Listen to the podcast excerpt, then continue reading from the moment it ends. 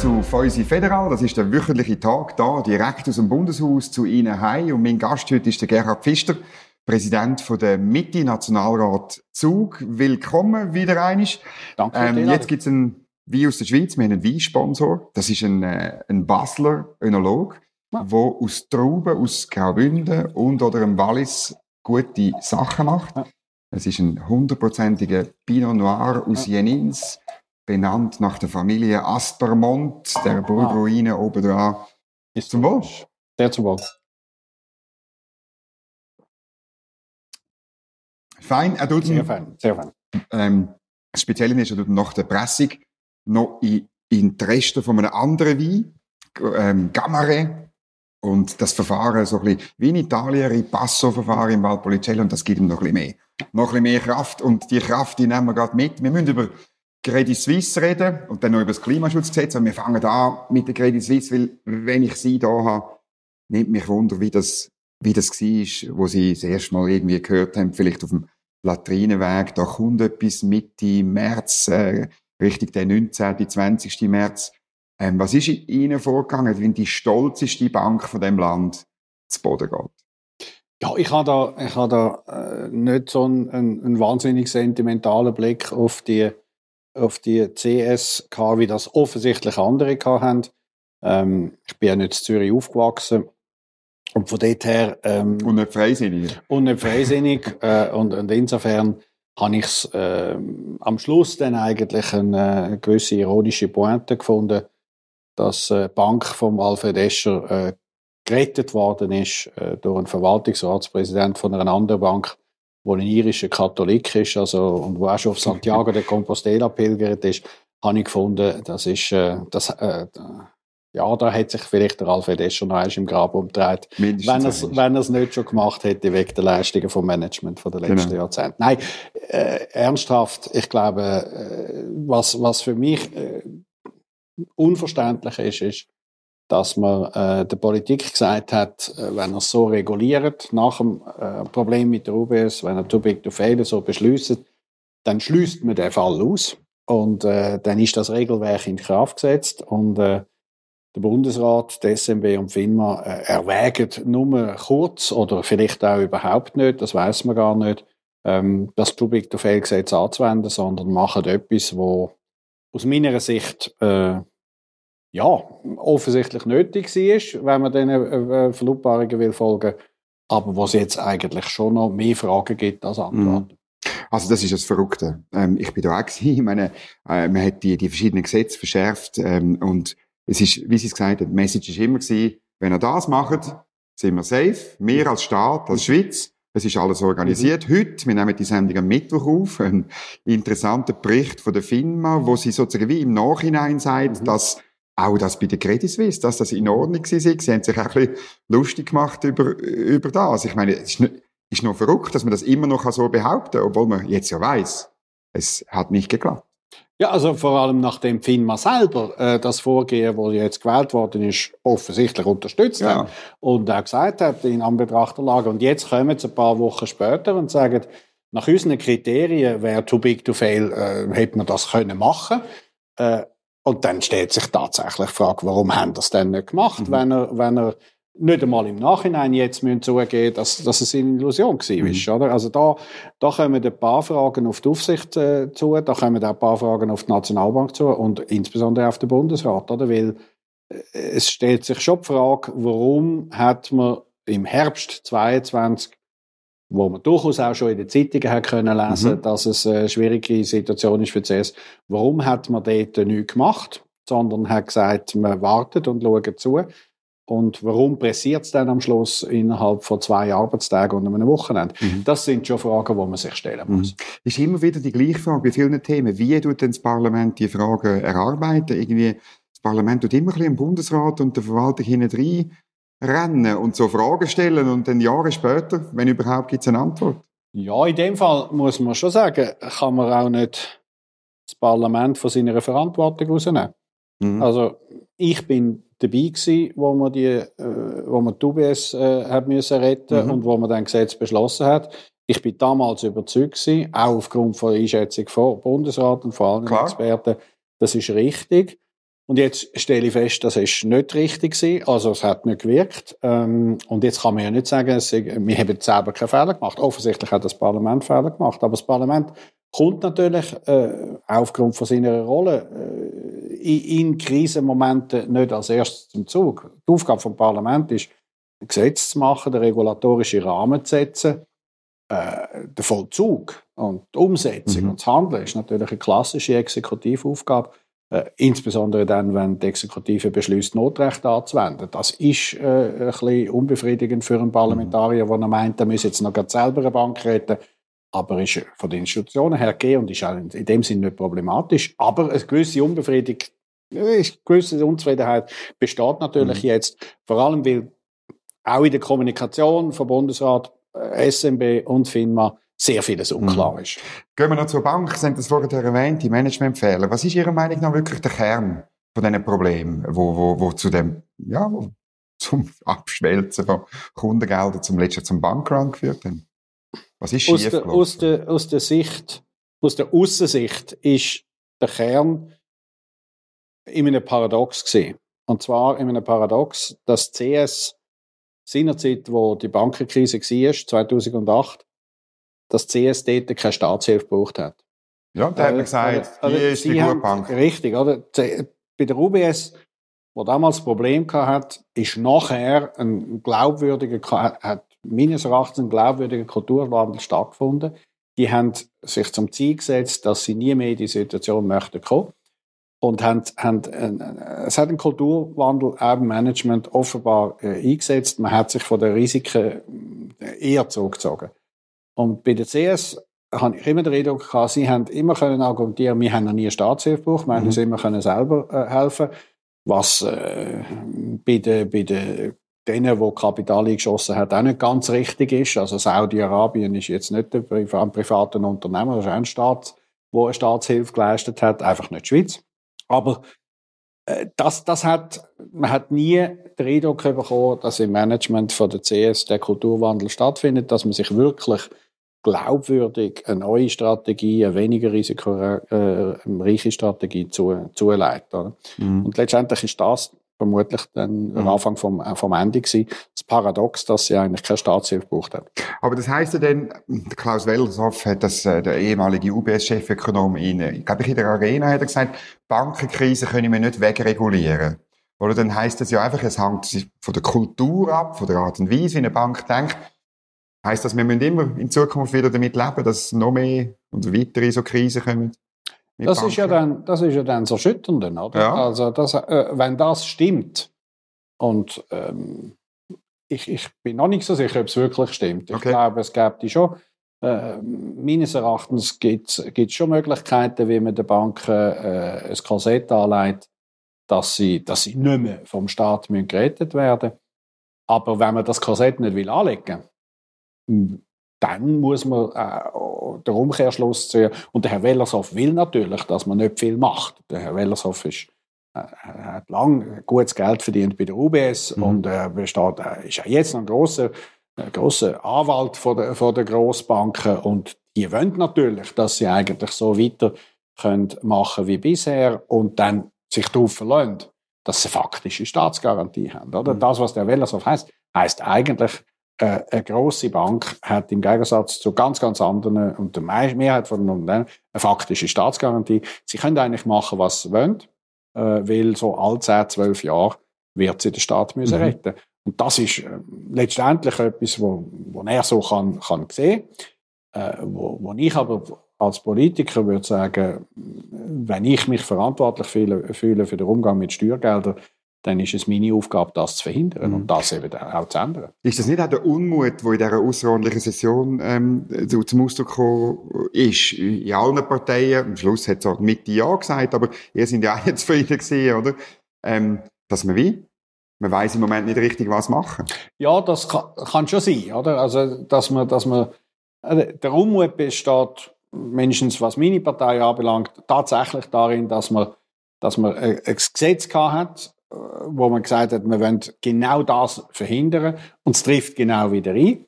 Und äh, es sind praktisch wieder die gleichen Argumentationen auch vom Bundesrat äh, wieder vorgezogen worden wie vor äh, eben wie 2008. Und das ist das ist unbefriedigend, mhm. oder? Und und äh, ich bin jetzt schon ein bisschen länger im, im Parlament, aber ich möchte es jetzt nicht das dritte Mal nachnehmen. und, und von dort her äh, muss auch der Bundesrat, muss eine FINMA, muss ein SMB schon zur, äh, zur Erkenntnis kommen, dass vermutlich, wenn sich jetzt äh, das Parlament nicht zusammenrauft, dann weiß ich auch nicht. Oder? Mhm. Ich, ich bin überzeugt, dass wir jetzt wirklich müssen Mehrheiten schaffen, dass wir den Fall müssen verhindern. Für was? was, was, äh, ich meine, Sie haben mal, äh, ich weiß nicht mehr, in welcher Zeitung gesagt, Eigenmittel, mehr Eigenmittel, 20 Prozent, glaube ich, oder? Ja. Ähm, das ist immer noch. Es, es, ähm das ist nach wie vor ist, ist nicht eine persönliche Meinung, wo, wo ich mir einfach so. Mhm. Aber sämtliche, äh, viele Experten, vor allem unabhängige Experten, sagen, hartes Eigenkapital, die Eigenkapitalquote muss erhöht werden, weil äh, es gibt in dem, in dem System mit dem Eigenkapital äh, gibt's, gibt's einen falschen Anreiz, oder? Je tiefer das Eigenkapital ist, umso leichter ist es, eine höhere Eigenkapitalrendite zu machen. Mhm. Das ist wieder der Anreiz zum Auszahlen von Boni. Und das sind völlig falsche Anreize. Mhm. Das heißt, man nimmt, man nimmt dort Risiken auf sich, wo man offensichtlich nicht kann mhm. managen kann. Mhm. Und von dort her finde ich, wenn ein Unternehmen beschließt, Risiken zu, äh, zu nehmen, dann muss es zeigen, dass es die Risiken bis zum Schluss auch selber kann handeln kann, mhm. dass nicht fremdes Geld gebraucht wird vor allem nicht Steuergeld dafür gebraucht werden. Und das scheint mir der Fall, nur dann der Fall zu sein, wenn die Eigenkapitalquote äh, massiv erhöht wird. Mhm. Und zwar das harte Eigenkapital. Es gibt. Also nicht irgendwelche Pflichtwandelanleihen und so, sondern. Nein, weil dort, dort fängt ja dann, fängt ja dann die Unschärfe wieder an. Selbst, mhm. äh, selbst der NZZ geht ja zu, dass die gewichtete Eigenkapitalquoten eigentlich viel zu fest den, den Banken den Spielraum überlassen, wie sie es wollen gewichten. Mhm. Und das, ist offensichtlich nicht tauglich und darum äh, muss man über eine Erhöhung von der herben mhm. Eigenkapitalquote meines Erachtens tatsächlich mhm. reden. Äh, wenn man mir sagt, ja, das haben die Linken schon immer gesagt, dann muss ich sagen, ja gut, also äh, das Gesetz, das wir gemacht haben, haben die Bürgerlichen gemacht. Mhm. Äh, hat nicht funktioniert. Jetzt können wir ja nicht sagen, wir haben keinen Fehler gemacht und nur die mhm. Linken, äh, sondern das ist unser Fehler und dann müssen wir ihn selber mhm. korrigieren. Jetzt gibt es Experten, die sagen, ja, aber wenn die mehr Eigenkapital äh, mühen haben, dann müssen sie zum gleich viel Geld verdienen, riskantere Geschäfte machen. Das ist eigentlich nicht das, was wir wollen. Wäre wieder ein falscher, wir würden einen falschen Anreiz mit nochmal einem falschen Anreiz. Ja, ich stelle jetzt einfach fest, oder? Man, man, man argumentiert jetzt gerade so, wie wir es sind. Es gibt auch andere äh, Experten, die sagen, es gibt viel zu viele verschiedene Experten. Wir sind, wir sind ja nicht mehr wettbewerbsfähig. Genau, oder? das ist auch Sache. Und natürlich, äh, das, leuchtet, das wäre dann ein Widerspruch zu dem Argument, was Sie vorher erwähnt haben. Ich glaube, wir müssen, wir müssen die Sache anschauen es hat noch keine einzige Bank müssen, man soll mir mal eine Bank äh, nennen, weltweit, wo mit 20% härtem Eigenkapital jemals hat müssen gerettet werden. Dann bin ich bereit, das anzuschauen, dann bin ich bereit, darüber zu diskutieren. Aber die Diskussion, und da warne ich, äh, wäre ich schon froh, oder, wenn die Lobbyisten und Bankenvertreter sich jetzt wirklich ein bisschen zurückhalten mhm. Einfach zu meinen, wir können jetzt auch weiter geschehen wie bisher. Und äh, wir müssen der Politik sogar noch verbieten, über die Themen überhaupt zu reden. Das ist aus meiner Sicht keine gute Idee. Hat es die, die Versuche gegeben, dass man soll verbieten oder? Na, es gibt sie. Äh, natürlich ist es im Interesse von, von, von der Banken, von den grossen Banken, dass sie eigentlich alles schon mal präventiv ein bisschen abwehren. Da gibt es mhm. viele Mittel. Man redet mit Journalisten, man, man macht eine Idee, wo jemand hat schon von vornherein unmöglich und so weiter. Äh, aber das ist auch politisches Geschäft ich bin einfach überzeugt, wenn, wenn die Glaubwürdigkeit von der Bankenbranche nicht weiter will leiden, dann wäre in dem Bereich, äh, wie in anderen Bereichen vielleicht im Moment, mhm. eine gewisse Zurückhaltung äh, schon von, äh, vonnöten. Mhm. Also, ich glaube, äh, Bankenvertreter haben uns jetzt 20 Jahre lang erklärt, was man machen müssen, damit die Banken äh, safe sind, äh, jetzt sollten wir vielleicht auch mal andere mhm. Ratschläge mal anschauen. Ist nicht auch der tiefer liegende Grund, dass wir unglaubliche Geldexpansion haben, das Geld irgendwo hin, dann natürlich auch in risikoreiche Anlagen geht, in irgendwelche Hedgefonds, in irgendwelche grosse äh, Investitionsbanken und so weiter, also dass wir ein, letztlich eine Entwicklung haben in der Geldmenge, wo, wo, wo letztlich risikoreiches Geschäfte befürwortet beführen tut. Ja, billiges Geld äh, genau. äh, fördert, Geht am falschen Ort, fördert risikoreiches Geschäft, weil, weil es dann vermeintlich weniger Risiken gibt oder mhm. weil man einfach äh, mehr kann in die Volumen tun äh, Alles unbestritten, das kann man, das kann man machen, wenn es eigene Geld ist. Mhm. Oder wenn es Geld ist von den Kunden, wo die Kunden wissen, das geht jetzt in die und die Risiken hinein. Oder? Mhm. Das ist äh, nichts dagegen, wenn jemand mit dem eigenen Geld äh, höhere Risiken eingeht. Das Problem ist, sobald es dann zu einer Staatsrettung kommt oder zu einer faktischen Staatsgarantie, mhm. muss sich so eine Bank erlauben, dass dann der Regulator mhm. halt auch, auch sagt, wie er es haben möchte. Mhm. Und das ist, das ist die unangenehme Botschaft. Ja. Noch ein paar andere Ideen sind rum gewesen. Trennbankensystem ist im Ständerat nur ganz knapp äh, gescheitert, wegen zwei Sozialdemokraten, die mhm. dagegen sind. Ähm, äh, ihre Haltung dazu? Also, dass man wirklich, muss vielleicht für die Zuschauer sagen, Investmentbanking trennen vom restlichen in Anführungszeichen normalen Bankgeschäft? Persönlich habe ich schon die Auffassung, äh, man, sollte, äh, man sollte zuerst schauen, ob nicht das Eigenkapital mhm. erhöht werden Aber ich verschließe mich im Moment keiner Idee. Ich kann jetzt okay. nicht sagen, ich kann jetzt nicht sagen, das Trennbankensystem ist, äh, ist, ist schlecht, weil nachdem wir jetzt schon wieder politischerseits äh, müssen feststellen, es hat nicht funktioniert, kann man jetzt nicht wieder mhm. sagen, keine Idee äh, oder jede, äh, irgendeine bestimmte Idee soll man nicht anschauen. Man muss es anschauen, man muss es durchdenken, man muss schauen, was hat das für Konsequenzen. Genauso wie mein Kapital. Persönlich äh, bin ich für jede Idee offen, wo mir, wo, wo angetragen wird und das Anliegen hat, dass man das, was jetzt passiert ist, nicht mehr mhm. ein drittes Mal will erleben. Mhm. Das, und insofern bin ich, ich, ich habe eine Skepsis. Ich bin wirklich skeptisch, ob das, ob das wirklich die Risiken von einer Bank wirklich kann handeln. Aber äh, wenn man mir das glaubwürdig kann machen und wenn, wenn eine Mehrheit zum Parlament wirklich zum Schluss kommt, das ist ein Mittel. Ich bin da offen. Mhm. Ja. Auch das Verbot von grossen Banken, wie es die SVP fordert? Ja, es, es, es heisst ja, ist ja dann die Frage, was, was heisst gross? Was ist eine grosse Bank? Wir müssen ja auch sehen, wir haben nach wie vor einen, einen, einen, einen hervorragenden Wirtschaftsplatz mhm. und einen international äh, sehr stark vernetzten und wettbewerbsfähigen Wirtschaftsplatz und der braucht Banken, genau. wo, wo in dieser Weltliga können spielen und die Anliegen, die die grossen Firmen haben, auch können erfüllen. Also von dort her ist die Größe hat die, hat die wenn man sagt, wir wollen jetzt das einfach nicht mehr, hat das vermutlich schon auch Konsequenzen, dass das, das Auslandgeschäft von den grossen Schweizer mhm. Unternehmen entweder nicht mehr in die Schweiz gemacht werden kann oder von ausländischen Banken in der Schweiz gemacht mhm. werden. Das ist dann Kopf gesprungen. Mhm. Jetzt noch zu dieser außerordentlichen Session. Wir haben alle ein bisschen gerinset im Medienzentrum, weil SVP und SP sind am Schluss gegen die Kritik im Nationalrat weil man ihnen gesagt hat, es passiert nichts. Und dann kommt aus, ja eigentlich, wenn man die Materialien von dem Gesetz von 2011 anschaut, ist das ja nicht so gedacht gewesen, dass man da einfach Ja oder Nein sagen und nichts passiert. Das ist schon noch, ist ein ist, ist, ist ich bin ein bisschen peinlich berührt gewesen, ehrlich gesagt. Ja, äh, ist, ist sicher keine Sternstunde vom Parlament. Mhm.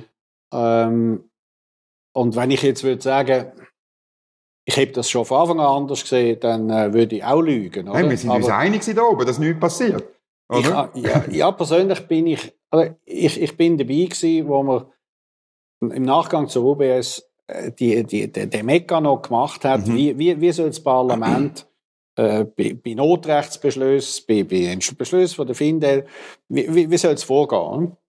Und dort hat man gesagt, wir brauchen eine außerordentliche Session. Und die Meinung ist damals natürlich schon gewesen, dass eine außerordentliche Session eben so kurz nach dem Entscheid kann angesetzt werden dass man, dass man dann wirklich noch das Parlament entscheidet, oder? Mhm. Was man damals auch nicht beachtet hat, ist, dass es eben Situationen gibt, wo sie am Sonntag müssen etwas entscheiden und am Montag muss das gelten, weil dann die Börsen aufgehen, oder? Und das muss man anerkennen. Ich glaube, man muss wirklich auch anerkennen, es wird wohl nicht eine parlamentarische Prozedur geben, wo immer für alle Fälle immer, immer wird funktionieren. Mhm. Das ist das eine. Aber dass das einfach, dass ein Parlamentsnein einfach nur eine Rüge soll sein, äh, da, da bin ich schon auch der Meinung, da sind die Einwände, die jetzt aufgebracht werden, die muss man ernst nehmen. Mhm. Man muss das wirklich anschauen. Ähm, und meine Partei hat auch aus dem Grund äh, dem Kredit oder dem, dem der Vorlage zugestimmt, mhm. weil sie einfach wirklich gesagt hat, es, es, es mag sein, dass es vielleicht keine Wirkung hat, aber wenn es eine Wirkung hat, hat es vermutlich keine positive Wirkung, nämlich eine Verunsicherung. Mhm. Und die haben wir jetzt, oder? Also von dort her, dort her ist es eine unbefriedigende Situation für das Parlament. Das ist es, das ist es, wenn man das im Nachhinein muss beurteilen. Aber ähm, auch das muss man aus meiner Sicht wirklich genau abklären und muss, wenn das, wenn das muss vermeiden, dass das das nächste Mal, äh, nächstes Mal dann einfach so unklar ist und dass die Fragen nachher kommen. Oder? Und wenn die UBS die 9 Milliarden braucht, soll man sie überweisen? Oder nicht?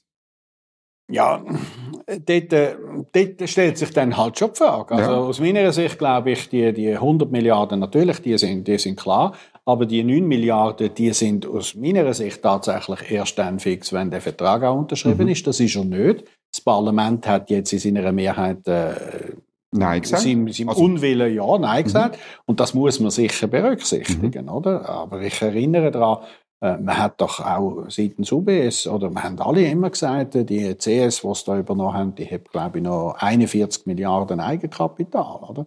Und äh, wenn ein UBS äh, davon überzeugt ist, dass so viel Eigenkapital, es, das ist eine höhere Quote, oder? Mhm. Warum brauchen sie dann noch 9 Milliarden, muss man dann auch fragen, oder? Mhm. Aber äh, ich glaube, man muss jetzt halt auch der UBS sagen, äh, wenn, das wenn das Finanzdepartement zuerst der Meinung war, ein Nein vom Parlament spiele keine Rolle, und jetzt die Fragen aber auftauchen, dann muss auch ein UBS anerkennen, mhm. dass die Fragen halt im Raum stehen und man muss sie klären. Also gibt es den besten Fall, dass sie es nicht brauchen. Und der zweitbeste, ja. dass sie es brauchen, dann müssen wir eigentlich super Müssen ja, wir nochmal ins Parlament kommen? Und man, ja, also, und man muss ja auch anerkennen, die ersten 5 Milliarden steht UBS im Risiko. Genau. Das heisst, die 9 Milliarden von den Steuergeldern, die kommen erst äh, mhm. nach diesen 5 Milliarden. Und da davon gehe ich dann schon aus, dass dann vielleicht schon noch, äh, dass die UBS das vielleicht schon noch äh, mhm. Eine Woche vorher anmeldet, wenn sie dann plötzlich die 9 Milliarden Oder noch ein bisschen mehr als eine Woche vielleicht. Wäre noch besser, wenn sie einen Monat vorher kommen, weil dann hätte man auch Zeit, das im ja. Parlament dann ja. anzulassen. Jetzt reden wir noch über das Klimaschutzgesetz, wo wir im Juni abstimmen. Die Mitte befürwortet das, äh, das Gesetz. Ich habe schon öppe da auch, auch diskutiert darüber, weil ich es, ich finde es ein interessantes Gesetz, weil ich so ein bisschen das Gefühl habe, auch staatspolitisch, oder man ist im Umwelt- und Klimabereich mit allem Konkreten gescheitert. Und jetzt kommt man einfach mit dem Ziel, zwei kleine Maßnahmen noch drin im Gesetz, also eine, eine Subvention für Technologie und eine Subvention für den Ersatz von äh, Öl- und Gasheizungen für Wärmepumpen. Mhm. Ähm, das ist ein bisschen vom Vorgehen her äh, staatspolitisch unschön, oder? Weil wir, weil wir alle wissen, es braucht viel mehr Maßnahmen, um die Ziele zu erreichen, als die zwei. Ja, aber man muss auch feststellen, dass, äh, dass äh, das, was man bis jetzt vorgeschlagen hat, vom Volk auch abgelehnt worden mhm. ist. Und äh, das ist Politik, dass man dann äh, am Ziel, wenn man das Ziel richtig findet, und das finden wir, vermutlich findet das sogar die meisten, äh, dass man, dass man äh, äh CO2-Neutralität bis 2050 anbringen ähm, dass man dann halt kleinere Schritte macht. Das ist unbefriedigend, aber äh, gerade weil es ja dann äh, angeblich kleine Schritte sind, äh, könnte man sich ja seitens SVP überlegen, ob es der Aufwand wert ist, auch schon die kleinen Schritte zu bekämpfen. Ich glaube einfach, wenn, wenn das Gesetz abgelehnt wird, ist das wieder ein, ein, ein, Rückschritt im Bemühen von der Schweiz, ihren Beitrag zu leisten äh, zur Erreichung von der Klimaziele von Paris, mhm. wo, wo aus meiner Sicht absolut notwendig sind. Jetzt ähm, Kampagne ist so angelaufen, oder wir, wir schützen, was wichtig ist, ist, ist der Slogan von der Befürworter. Und man sieht den Gletscher und ja, da fragt man sich halt, retten wir mit dem Gesetz Gletscher? Nein, aber, aber sie zahlen ja hoffentlich auch Steuern, oder? Mhm. Und, und äh, bei, bei, allem, äh, bei, aller, bei allem Respekt vor den guten Löhnen, die der Nebelspalter zahlt, äh, ihren Beitrag äh, als Steuersubstrat von der ganzen Schweiz ist bescheiden. Mhm. Äh, trotzdem äh, sagen sie ja nicht, ich zahle keine Steuern, weil auf meinen wenigen Betrag kommt es nicht darauf an. Und äh, genauso ist es auch bei der Klimapolitik. Es, es geht nicht darum, dass man sagt, äh, ob, ob jetzt unser Beitrag äh, matchentscheidend ist, sondern dass wir unseren Beitrag leisten, dort, wo wir müssen und dort, wo wir können. Und insofern äh, ja, äh, ist mir auch bewusst, dass das nicht äh, wird die Welt retten, aber es ist ein ein wichtiges Commitment von einem Land, wo, wo sich zu diesem Ziel bekennt. Und, und wenn wir uns da aushängen, dann haben mhm. andere Länder noch erst recht in sich auszugehen. Die Kampagne sagt auch, wir hätten mehr Energie. Mehr Energie, mehr Schweiz, mehr Sicherheit. Also das ist, ja. Ja, ähm, das, man muss es vereinfachen, aber letztendlich geht es natürlich schon darum, dass wir, äh, dass, dass wir von den fossilen Energieträgern müssen wegkommen Das ist auch das Kernelement von dieser Vorlage. Das sind auch die Massnahmen, die in diese Richtung gehen. Und dass wir mehr Energie brauchen, das ist auch unbestritten. Aber dass wir weniger fossil produzierte Energie brauchen, ist auch mit dem Gesetz mhm. äh, durchaus ein Schritt in die richtige Richtung. Nicht, nicht der alleinselig machen und schon gar nicht der ausreichende. Unbestritten, dass ein Ausbau von der Erneuerbaren in der Schweiz zu wenig, langsam, äh, zu wenig schnell geht und dass man dort mhm. forcieren muss. Unbestritten, ja. Ja, und jetzt aber sagen hm, Martin Bäumle, der Roger Nordmann, äh, ja, wir werden aber in Zukunft für den Strom 10% Wärmekraft-Koppelungsanlagen brauchen. Das ist fossil, Gas und Öl. Eben, ja, ich meine, sogar die gehen in die andere Richtung. Mehr fossil, mehr. Ja, äh, zum Versorgungssicherheit sicherstellen, muss man sagen. Oder? Ja, äh, Politik hat aus meiner Sicht auch da einen Fehler gemacht, indem sie nach dem, nach dem Grundsatzentscheid, was das Volk uns gesagt hat, wir steigen zur Kernenergie aus. Nach dem Grundsatzentscheid hat Politik es verpasst, wirklich auch am Volk äh, Maßnahmen vorzulegen, wie man denn das wirklich will machen. Da haben wir, da haben wir, äh, das ist zu lang nicht, nicht genug gegangen und jetzt ist es evident, dass wir äh, gewisse Lücken werden haben und dass wir die halt mit Alternativen müssen füllen, wo auch nicht, auch nicht sinnvoll mhm. sind, wo auch nicht, auch nicht äh, toll sind. Aber ähm, ich finde, es gehört auch zur Ehrlichkeit von, von, von, der Politik, dass man sagt, es gibt in dieser Frage keine einfachen Lösungen. Mhm. Der Zubau oder der Neubau von, von Kernkraftwerken würde äh, höchstens in, in, in etwa 20 Jahren mal greifbar werden. Insofern ist das keine Alternative, um die bestehende äh, Versorgungslücke mhm. zu überbrücken. Ja. Ist, ist, halt, äh, ist einfach verrückt. Oder? In, in, in Europa, in Deutschland stellt man AKWs ab, du Kohlen auffahren. Ähm, China hat noch nie so viel Kohlekraftwerke mhm. bewilligt wie letztes Jahr. Äh, der insgesamt Energiemix weltweit 55% Kohle, 28% Öl. Es ist wahnsinnig. Und wir reden über die paar Gas- und Ölheizungen, wo sie wesentlich in linksgrünen Städten gibt. Oder wo sie irgendwo angeschlossen ja, sind. Ja, das ist das, was, ist das, was wir machen müssen. Und äh, noch eines, oder? Äh, der, der Unterschied zu, äh, zu, zu Deutschland, zu der Politik von Deutschland steht, besteht gerade darin, dass die Schweiz beschlossen hat, äh, die, Kernkraft, die bestehenden Kernkraftwerke so lange zu laufen lassen, mhm. für sicher gehen, dass es betriebswirtschaftlich sinnvoll macht. Das ist dann schon noch ein, ein ganz gewaltiger Unterschied zu der, zu Gott sei Politik, Dank die noch. Zu der Politik, ja. wo, wo Deutschland macht, die ich auch falsch finde. Aber wir müssen für das verantwortlich sein äh, und, und, für das einstehen, was wir können verantworten. Und von dort her ist, das, äh, ist, ist der Gegenvorschlag zur Gletscherinitiative ein, ein Schritt in die richtige Richtung, mhm. aber ist noch, noch nicht der letzte. Mhm. Genau, es müssen mehr Massnahmen kommen. Jetzt Kampagne für das Gesetz sagt auch, äh, eben ohne Verbote, ohne Steuern. Und auch dort, wir wissen doch genau, wenn man das Ziel erreichen will, dann wird es Verbot brauchen und es wird Steuer, Steuern brauchen. Das sagt auch Linksgrün ganz offen. Das erste Mal geht es um die Vorlage. Ja. Und die Vorlage ist, äh, ist, ist eine Vorlage, die ohne Verbot und ohne Steuern auskommt. Und insofern ist das, ist das äh, schon auch, auch sachlich angemessen äh, vermutlich angemessener als das, was die Gegenseite sagt, sich einfach Stromfressergesetz. Also, äh, das gehört zu den Grobheiten oder Grobschnitzigkeiten von einem Abstimmungskampf. Letztendlich, die Vorlage, die Vorlage kommt ohne Steuer und ohne Verbot aus. Mhm. Und darum muss man sie, äh, muss man sie unterstützen mhm. und kann man sie unterstützen. Ob es mittel- und langfristig ohne, äh, ohne wirkliche, wirkliche Bepreisung mhm. von dem CO2 geht, und eine wirkliche, äh, wirkliche andere Klimapolitik, das lasse ich durchaus offen. Mhm. Persönlich bin ich äh, durchaus der Meinung, ich habe auch schon Vorstöße in die Richtung gemacht, wo sagt, äh, warum geht man das Problem nicht dort an, wo es ist, nämlich, dass, dass der Verbrauch von CO2 eine realistische mhm. Bepreisung braucht. Mhm. Und dann hat man das große Problem, wo man muss angehen, müsste angehen, dass man dass man dann natürlich die Schweiz nicht äh, Wettbewerbsnachteil äh, kann, kann genau. verschaffen. Man muss Grenzausgleichsmaßnahmen machen. Aber letztendlich ist, ist, ist die Wurzel, oder? Wenn, wenn wir überzeugte Anhänger sind von einer sozialen Marktwirtschaft, müssen wir sich sagen, das Grundproblem ist, dass der Verbrauch von CO2 falsch bepreist ist. Ja, es ist auch nicht so kompliziert. Ich meine, dass der William Nordhaus, der für das den, Nobelpreis bekommt, mhm. dem sein Papier ist 16 Seiten und ich mhm. bin nicht Ökonom und mhm. klar, in den Details mhm. ist dann noch der Teufel, aber, aber man, man kommt raus, was er mhm. will, so wie Sie es vorher geschildert haben. Ja. Und manchmal frage ich mich, warum man auf bürgerlicher Seite, also eben die SVP will vermutlich das auch nicht, oder? Aber in der Mitte und in der FDP müssen wir doch irgendwo durch können, einen Modus vivendi finden, wie man das einführt. Eine Art, aber man überlässt es dann wieder linksgrün.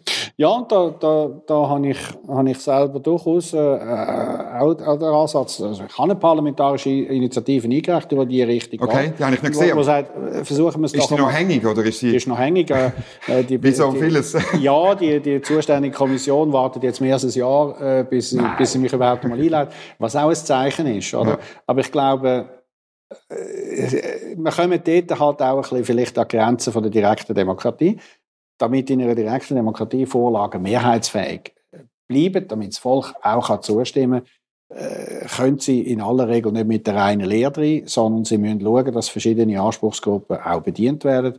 Und dann haben sie eine Mehrheit. Das äh, ist der Nachteil von der direkten Demokratie. Letztendlich hat sie, hat sie 20 Mal mehr Vorteile als Nachteil. Äh, gehört zum System. Aber dass man sich grundsätzlich eigentlich nach neuen Ansätzen in der Umweltpolitik, in der CO2-Politik mal, mal wieder umsehen, glaube ich, wäre eben gerade aus der Mitte, vielleicht auch FDP, wäre das schon mal nötig, Mhm. oder? Weil marktwirtschaftliche Anreize sind nach wie vor sehr, sehr starke Anreize. Mhm. Sie funktionieren halt auch. Sie funktionieren und sie brauchen in gewissen Dingen auch einen sozialen Ausgleich. Man muss schauen, es kann nicht jeder mit, kann nicht alles nach der reinen Lehre von der, von der, von der freien Marktwirtschaft funktionieren. Aber dort, die, die soziale Marktwirtschaft ist letztendlich das Modell, wo, wo, wo Mhm. Europa auch den Wohlstand gebracht hat. Und von dem sollten wir auch nicht weggehen. Mhm. Dann hoffe ich, dass die Kommission Mal bald die parlamentarische Initiative bespricht und ich hoffe, dass es nicht ein Jahr geht, bis wir uns wieder sehen. Merci vielmals fürs Danke für Gespräch. die Einladung. Ja, Pfister zum Wohl. Wenn euch die Sendung gefallen hat, dann drückt einen Daumen nach oben, lasst einen Kommentar da, tun es weiterempfehlen, tun es verlinken, allen erzählen, ähm, davon schwärmen, was ihr alles da gehört habt. Ich wünsche allen eine gute Zeit und bis nächste Woche. Auf Wiedersehen.